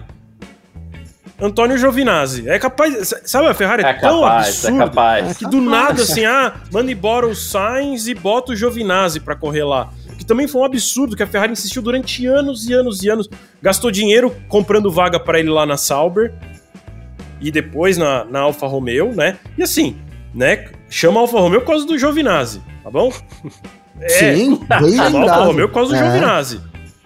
Bem lembrado, bem lembrado. Quanto que a Ferrari insistiu no Giovinazzi, o Giovinazzi nunca andou nada. E a Ferrari insistia é. nesse cara. Desde lá de trás, insistindo, insistindo, insistindo. A Ferrari precisa mudar o jeito que ela trabalha. Ela precisa lembrar qual foi a última vez que ela foi campeã. Putz, a última vez que ela Nossa, foi campeã foi ha com. Raikkonen, né? Foi com o Raikkonen. Putz, que é um piloto que veio Traz o Raikkonen de volta. Não, não, não, eu quero dizer assim. Não dá ideia, aqueles, não dá ideia. É, é, não é impossível. Tem quem trazer, né? Não tem quem trazer, né? Não, tipo assim. Puta, foi o Raikkonen. Foi dominante? Não foi. Ah, antes disso, o que que teve? Antes disso foi o Schumacher, Schumacher né? né? Schumacher foi, foi o único cara ali, que foi. Não, não, mas assim, dominante, o único cara que foi na Ferrari foi o Schumacher. Ele veio como Sim. promessa? Não. Ele veio campeão. Sim, sim. E, e, e a Ferrari precisa atrás do campeão, cara. E veio, e veio com todo mundo, né, Vitor? Vamos lembrar que ele aceitou mundo, ir pra Ferrari só porque a Ferrari deixou ele fazer o time dele né? Não foi que ele foi lá no, no igual que a gente sempre reclama aqui da direção da Ferrari, né? Então assim, teve isso também. Quando ele veio, ele não pegou a Ferrari que tava lá com o Mattia Binotto lá, Fred Vasseur, tô usando esse exemplo. Ele trouxe todo o aparato Encostou dele. Encostou a van poder... lotada na sede da Ferrari. É como... é. Gente, é como Sai se todo fosse... mundo e entra Foi saindo né? Jean Todt, foi saindo Ross Brown, foi saindo a turma lá. É como van. se do nada a gente fosse turminha, surpreendido né? com o anúncio do Verstappen indo para Ferrari no que vem, levando Adrian Newey e Christian Horner é, é. E, o, e, o, e o engenheiro dele. Sim, sim. E aí, e aí é isso mesmo. sem ele levar na mesma van, o, um monte de gente vai falar assim: pô, eu quero trabalhar na Ferrari também, porque o Verstappen tá lá e tá com vaga, sim. aí eu quero trabalhar na Ferrari. O que acontece hoje com a Ferrari é que tem várias, vários problemas, né? Os pilotos não entregam, o carro que não é bom, ninguém quer trabalhar lá hoje em dia. Né? Eu tava falando para vocês isso mais cedo. Eu tava lendo recentemente que a Ferrari tá com uma dificuldade muito grande de contratar engenheiro. Não o, o chefe de engenharia, os caras que a gente sabe o nome. Os engenheiros são aqueles caras que a gente vem trabalhando dentro da garagem. Né? Os caras que ficam no, nos computadores. Por quê? Porque ninguém quer trabalhar na Itália. Ah, porque a Itália é um país horrível? Não. Sim, não conheço quase nada do mundo, mas conheço alguns países. É meu país favorito, sim, do mundo. Melhor lugar que eu já estive. Mas não é por isso, é porque pensa com a cabeça de um engenheiro, e um engenheiro de quase. Assim, né? Ele é quase engenheiro da NASA, de tamanho. Não é um engenheiro comum, é um cara que tem um, uma baita de uma qualificação para entender de aerodinâmica, etc, etc, etc. Porque, vamos lembrar aqui, Fórmula 1 é o topo que existe da engenharia de automóveis, né? Hoje, onde tem mercado? Onde o cara lá, me formei, né? Onde tem um monte de vaga? Na Inglaterra. Que equipe que tem na Itália? Né? Que equipe tem fora da, da Inglaterra? Tem a Ferrari, tem a Alpha Tauri, que está de mudança para Inglaterra, ela é na Itália hoje. Exatamente por esse mesmo problema. Porque a galera não quer se mudar. E não quer se mudar simplesmente porque se muda para Itália e aí fica longe do mercado de trabalho. O cara não consegue ir fazer uma entrevista. Sabe assim, ah, vou fazer uma entrevista ali, vou ver o que tem aqui, fazer um freela ali. Não tem, ele tá longe, ele tá distante do universo grande da Fórmula 1.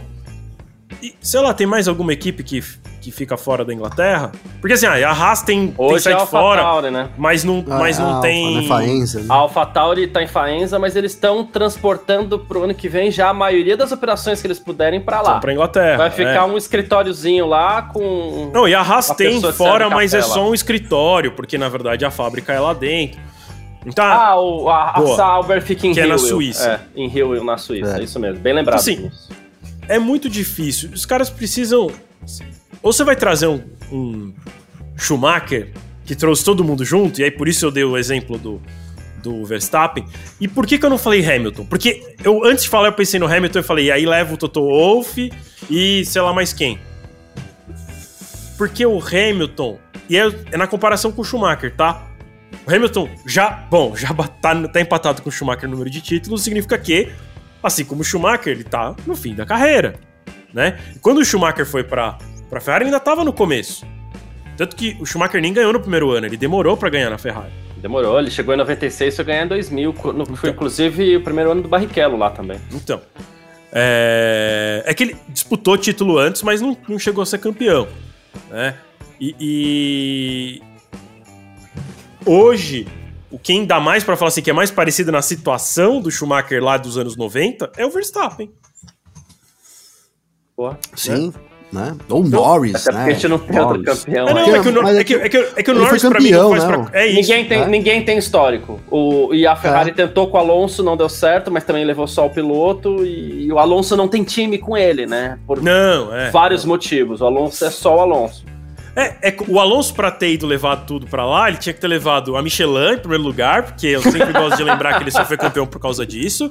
Em segundo lugar, ele ter, ter, ter levado o Flávio, Flávio Briatore pra Ferrari. O que eu acho que a Ferrari nunca aceitaria, porque acho que já não aceitou na época do Schumacher, porque eu desconfio que o Schumacher talvez tenha tentado alguma coisa, né? Ele era o chefe do Schumacher naquela época. É... Então, assim. é, E, de novo, eu não, eu não estou comparando o Verstappen ao Schumacher. É só assim, comparando, eu quero dizer, não tô falando que um é melhor que o outro, tão, tão bom quanto o outro. Eu tô falando assim, o único piloto na Fórmula 1 hoje que tem uma situação semelhante à do Schumacher nos anos 90, quando ele saiu da Benetton e foi pra Ferrari, seria o movimento do Verstappen ir pra Ferrari. Mas para ser igual, teria que levar todo mundo junto. O Horner, o Adrian Newey e mais uma meia dúzia de engenheiros. Isso vai acontecer? Eu duvido.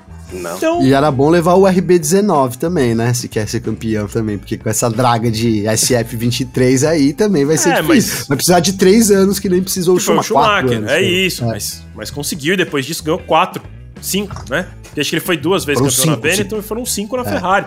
Então, assim, ó como é difícil. Porque parece que a- Ferrari, historicamente, nunca deu certo de outra maneira. O único cara que foi lá e arrebentou na Ferrari foi o Schumacher.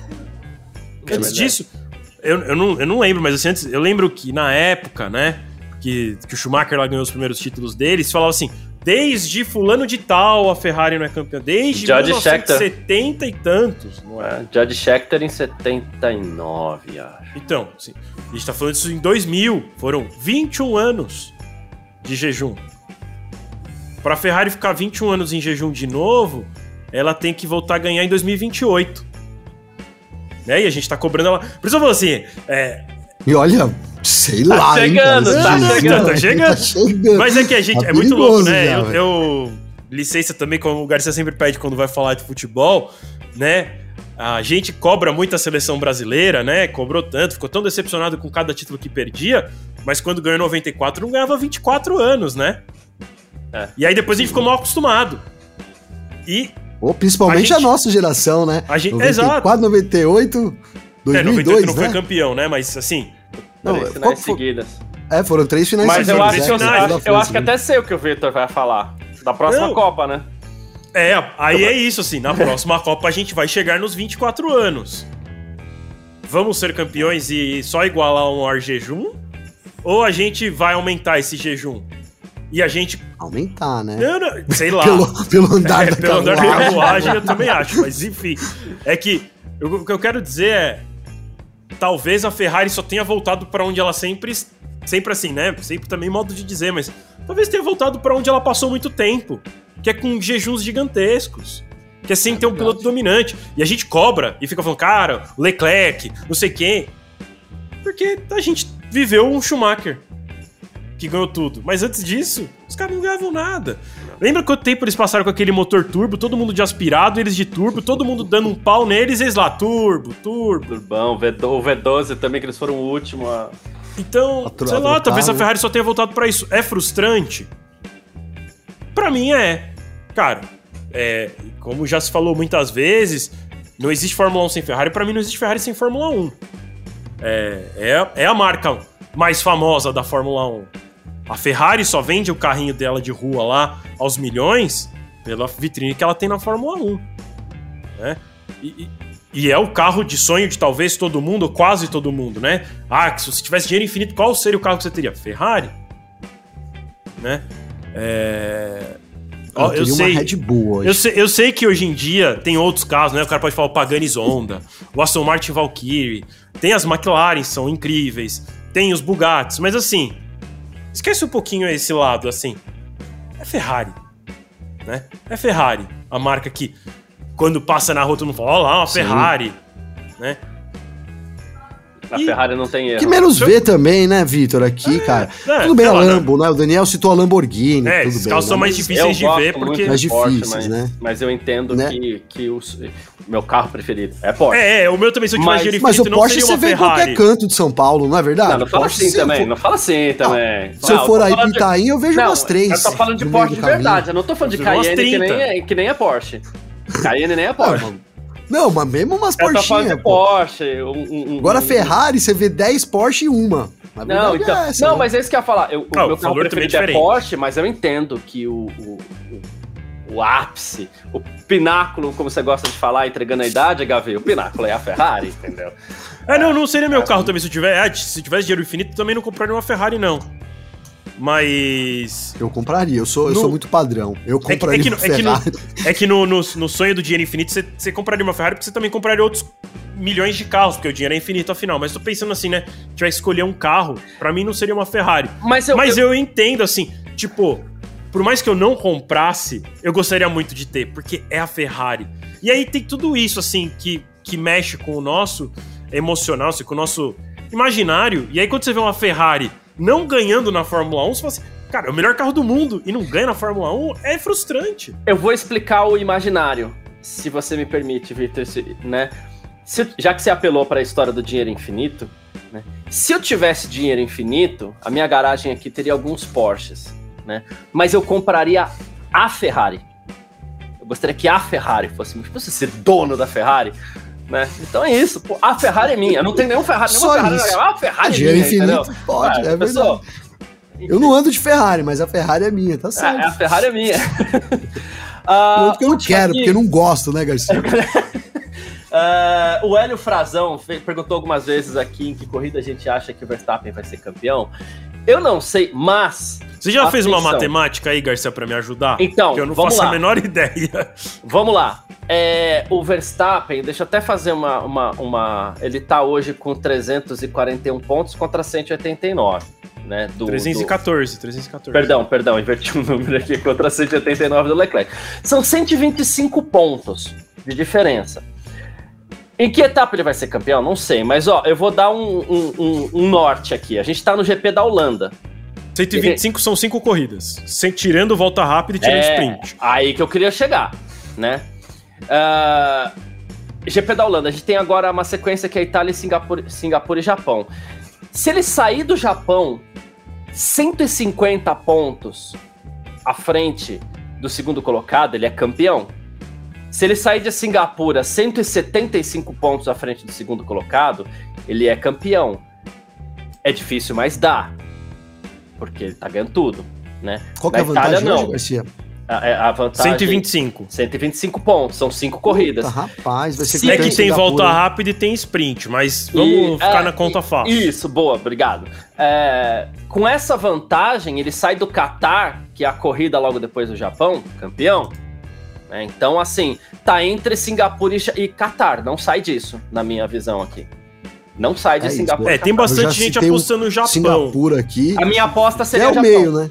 Minha aposta é Japão. Mas, se o Pérez não tivesse melhorado, né? O que como deu essa guinada depois aí, poderia seria facilmente em Singapura, né? Facilmente Singapura poderia até caminhar para ser Itália. É, porque Depois do dessa Pérez corrida pro já. Alonso e pro Hamilton ali, você tem mais 40 pontos, cara. Sim. Dá pra ele ser campeão em Singapura. É que matematicamente. Deixa eu fazer uma Daria, aqui. né? Não, é se que ele assim, vence, é, vence tem- essa, vence a próxima, vence Singapura, se o, se o Verstappen. é que, em duas, é que- Se em duas corridas o Pérez não pontuar, ele é campeão, não? Tô Sim, tentando sim, fazer sim, sim, rápido. sim, aqui. sim. é campeão, é campeão. Sim, sim, sim, sim. É que, é que a conta pra, pra- Impossível não é, né? O Pérez não, Não, é que pra ficar mais fácil a conta. Se é mais fácil, na verdade, é pra ficar mais realista a conta. É, tem a sprint do Brasil também, né? É, mas tô pensando numa coisa aqui. Quando ganha e termina em segundo, são 7 pontos, certo? é. Uhum. 7 pontos. 4 corridas são 28. Abriria dos 153. 153. 153 faltam 6. 6 vezes 25. 150. Cara. Japão. Eu apostaria Japão. Japão. Japão, porque, porque tem altíssima chance dele conseguir abrir até o Japão 153. Que provavelmente ele abre mais, tá? Mas eu, eu tô, tô chutando 153 porque eu fiz a conta assim: ah, se, o Ver- se o Verstappen ganhar as próximas quatro e o Pérez terminar as próximas quatro em segundo. Já não deve terminar amanhã, né? Mas digamos que termine. Abrir 153 e aí teria 150 em jogo, excluindo sprint e volta rápida. Mas aí eu acho difícil que alguém batesse. Então, Eu só não vou de Singapura porque tem sprint no Brasil ainda. é, é porque aí, porque aí a gente teria É, que colocar tem os oito pontos na um. conta. Eu, aí eu acho que matematicamente é impossível em Singapura. Impossível, não sei, mas. é, amanhã eu vou fazer essa conta. É, tem, que- tem que fazer conta. a conta porque talvez matematicamente seja impossível. É, Mas. porque a gente tem que contar. gente- daqui pra frente a gente tem que contar 25 pontos, porque a gente. é, a conta é, É, sempre 26, em cima do, na da verdade, pontua- É, a conta é sempre em cima do máximo. Então é 25 pontos de uma vitória sem pontuação do segundo colocado, mais um ponto de volta rápida subindo pra 26, e a gente tem que colocar a pontuação do que vem pela frente de sprint. Quant- tem mais quantas sprints? Mais duas? Ah, mais duas sprints, né? Então tem 276 Japão, né? pontos. Qual, que- qual, esse ano, cara? Deu Ah, um branco. a- Não, é. Deve ser Monza e Brasil? Não. É, o Mon- que a gente tem de. de, de- É que no ano passado foi Monza, mas eu não lembro. Não, não tem Monza esse ano. É, não, a gente ainda tem. É... Qatar e Catar, Brasil. Estado... Qatar é, e Brasil. Qatar e Brasil. Catar, né? Brasil. Tá, então são. Então a gente tem mais 16 pontos. Tem em cima dessa conta. 276 pontos em jogo. 276 Então pontos é isso. Mas, ah, eu mantenho a aposta do Japão. É, o Japão Ah. é, acho que é o lugar mais, digamos que mais confortável mesmo ali pra, pra, Não é isso. pra conseguir esse título, né? Então o pessoal que tô colocando Qatar, não, eu tô tentando dar uma olhada, que é o Qatar Não, ele, mesmo, fez- ele cara? quis dizer Catar, não, tá, é Catar, é Catar. Uhum. Né? Qatar mesmo, a sprint, né? É. Sim, sim, com certeza. Aí, mas amanhã eu vou trazer essa conta. Jogando 25 pra cada uma, mais um, já tá na hora mesmo. O Hélio Frazão tem toda, tem toda a razão, já tá na hora da gente começar a fazer É, essa porque, conta. ó, depois do Japão, assim, ó, depois de Singapura, a gente ainda teria sete etapas. A gente ainda teria 198 pontos em jogo. Ele teria que abrir 198 até Singapura. Tá? São três corridas, contando a de amanhã. É, são 260, 276 pontos, é o que você falou, né? Você chegou a, a comentar, né? 276. Não, ó, ó, eu tô fazendo a conta aqui em tempo real. Se ele, se ele vencer as próximas três e o, e o Pérez não pontuar, ele marca 78. Ele abre mais 78, né? Ele tá quanto mesmo na frente? 125. Aí ele ia pra 203. É. Aí ele abre Aí o é campeão, né? Aí ele é campeão, É, ele é campeão. em Singapura. Só que pra isso precisa que o Pérez abandone. Porque o Pérez, se marcar cinco né? pontos nas três próximas corridas, já, já é impossível em Singapura. Certo. Boa. Então é, então é muito improvável ser Singapura, porque, sei lá, cinco pontos, a gente imagina que ele vai marcar, né? ele deve marcar amanhã esses cinco pontos, pelo É. menos. Mas é o Pérez. Mas tudo pode acontecer. tudo pode acontecer. Mas é isso, assim. É... E é curioso que nesse assunto a gente nem cogita que outra pessoa vença, né? Ah, não, é. Não, não tem como. Sim. Tem como, né?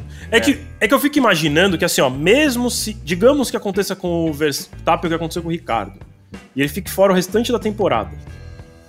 Será que alguém consegue marcar tudo isso de ponto? Porque como também tá pois tá é. muito embolado para trás, Pérez vai ganhar pode ser que cada corridas? um vai, fique né? ganhando um tiquinho de pontos e ninguém passe o Verstappen, sabe? Então, não sei.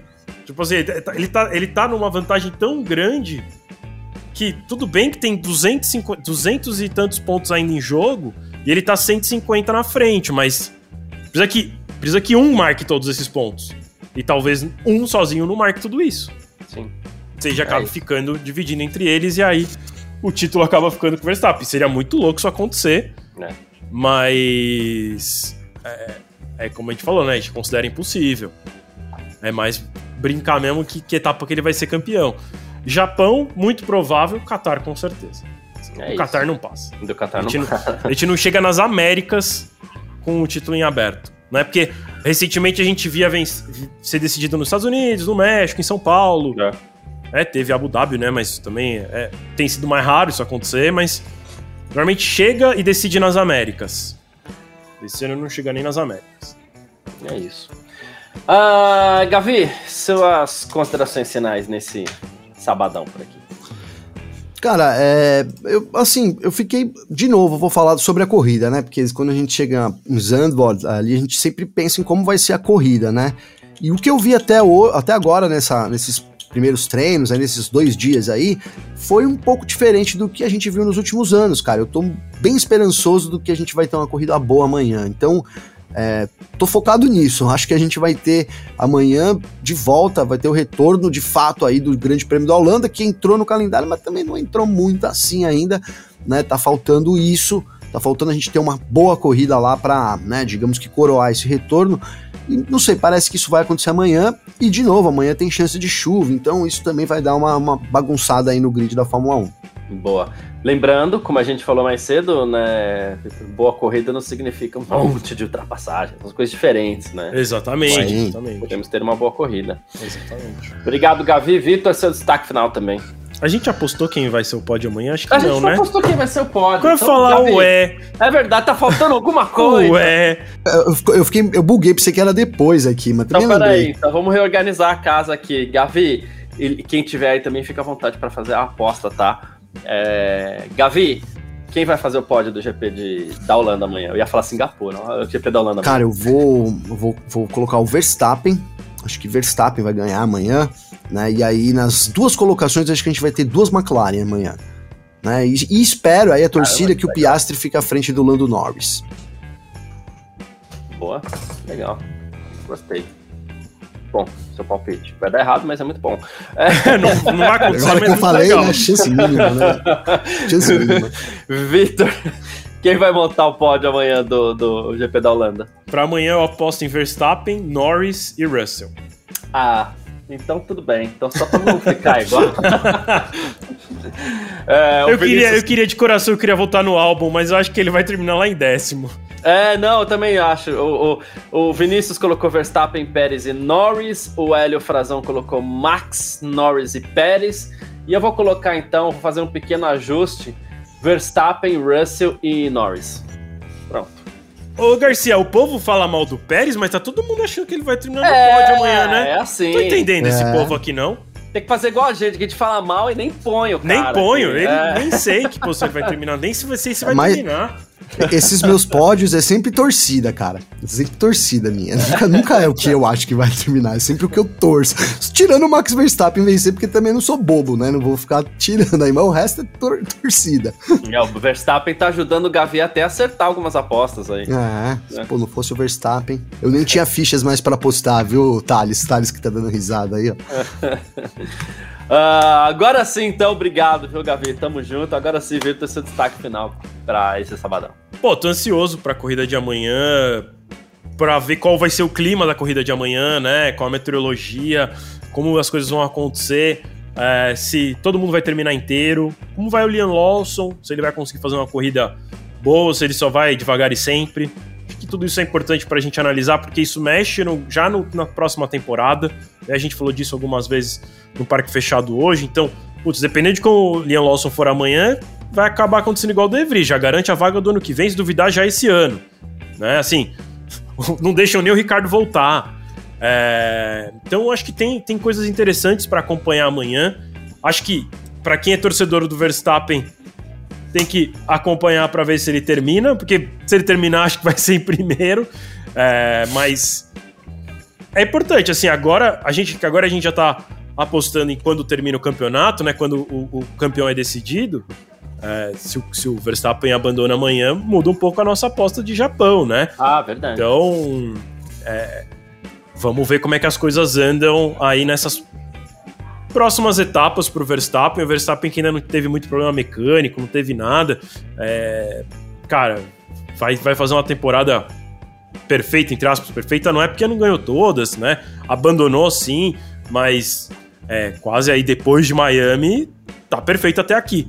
Então, vamos ver se ele continua essa, essa sequência. E aí eu queria trazer uma informação, né? O Gavi falou sobre Zandvoort que voltou, né? A última corrida lá foi em 85, 86, se eu não estou enganado, acho que foi 85, né? E aí voltou agora há dois anos. E. É, cara, assim. Acho que por um lado muito legal ter uma corrida lá, porque hoje a torcida que mais engaja na Fórmula 1, é, tirando os nós brasileiros, né? Porque também vale dizer que a torcida brasileira é, é uma das que mais é, acompanha de perto, mais engaja com a Fórmula 1. É, mas é que é um país muito maior, né? Então tem isso assim também, né? Quando a gente coloca percentualmente, a torcida de Fórmula 1 no Brasil é pequena. Lá na Holanda, assim, a Fórmula 1 virou esporte nacional, né? E lá eles têm uma facilidade que a gente não tem, que é pega um Pode ir de carro, mas pega um aviãozinho por hum, 10 euros. Trem, sei lá. Lá da Vuelingo ou Ryanair. Hum. E os caras chegam em qualquer pista da, da, da, temporada europeia, mesmo do Oriente Médio, que não é muito longe para eles. E eles conseguem acompanhar. Então, sim, são os torcedores que mais viajam pelo mundo acompanhando a Fórmula 1. Então, eu acho muito legal e justo os caras terem um GP lá. Mas, como o Gavi falou, até agora não entregou nada assim, né? Ainda não teve uma grande emoção. Tanto que já se fala, e aí já se fala abertamente, o próprio chefe do GP da Holanda já diz quase como uma possibilidade, como, quase como se fosse a única possibilidade de manter o GP da Holanda no calendário, na verdade, Zandvoort no calendário, é eles começarem a é, revezar com o Spa a partir de 2026. Então, é, quem sabe amanhã tendo uma boa corrida muda um pouco esse horizonte para eles. É, mas já tem esse GP ameaçado, assim como o GP da Bélgica, né? Trouxe informação também agora aqui como essa história de né, revezar. O GP da Bélgica também já corre risco há muito tempo, já ficou temporada fora também. É, lá é um GP que não se paga, então GP que dá prejuízo todo ano. É, porque eu acho que não é, não é grande o suficiente para atender muita gente, né? Não tem arquibancada suficiente para atender muita gente fica muito afastado, não é perto de Bruxelas, né, que é a capital da Bélgica, é muito no interior. Então, assim, acaba que é um GP que todo mundo, né, a gente fala que os fãs sonham em ir e tudo mais, mas é um grande perrengue lá, assim. É, então, como pela essa falta de estrutura e tudo mais, acaba sendo um GP que não se banca. É, então, é um GP que há muitos anos já vem sendo ameaçado e que com o aumento de corridas nos Estados Unidos, o aumento da corrida de corridas no Oriente Médio, eles devem perder aí essa posição. Tem a chance de ter Madrid também, ter Barcelona e Madrid na Espanha. Então, os caras têm chance de perder o GP e deve sim é, revezar com Holanda, né? Eu não sei nem se com a Holanda, né? Isso o chefe do, do, do, GP da Holanda que tá falando. Pode ser que nem é com a Holanda que eles vão revezar, é com outro. E a Holanda vai acabar perdendo de vez o GP. Então, tem tudo isso também que pode. É, a corrida de amanhã pode influenciar para o futuro. É isso. Perfeito. Obrigado, Gavi. Obrigado, Vitor. Obrigado cada um que esteve com a gente aqui na, assistindo ou participando. Tamo junto. Amanhã, por volta de meio-dia, né? A gente está ao vivo aqui. É, se não tiver atraso, bandeira vermelha, aquela coisa toda que a gente sempre lembra, né? Uh, então a gente vai estar tá por aqui mais uma edição do nosso Parque Fechado, dessa vez comentando sobre o Grande Prêmio da Holanda, tá certo? A gente se fala. Valeu demais pela sua presença por aqui. Curta muito seu sabadão aí e até amanhã. Tchau. Informações diárias do mundo do esporte a motor. Podcast F1 Mania em ponto.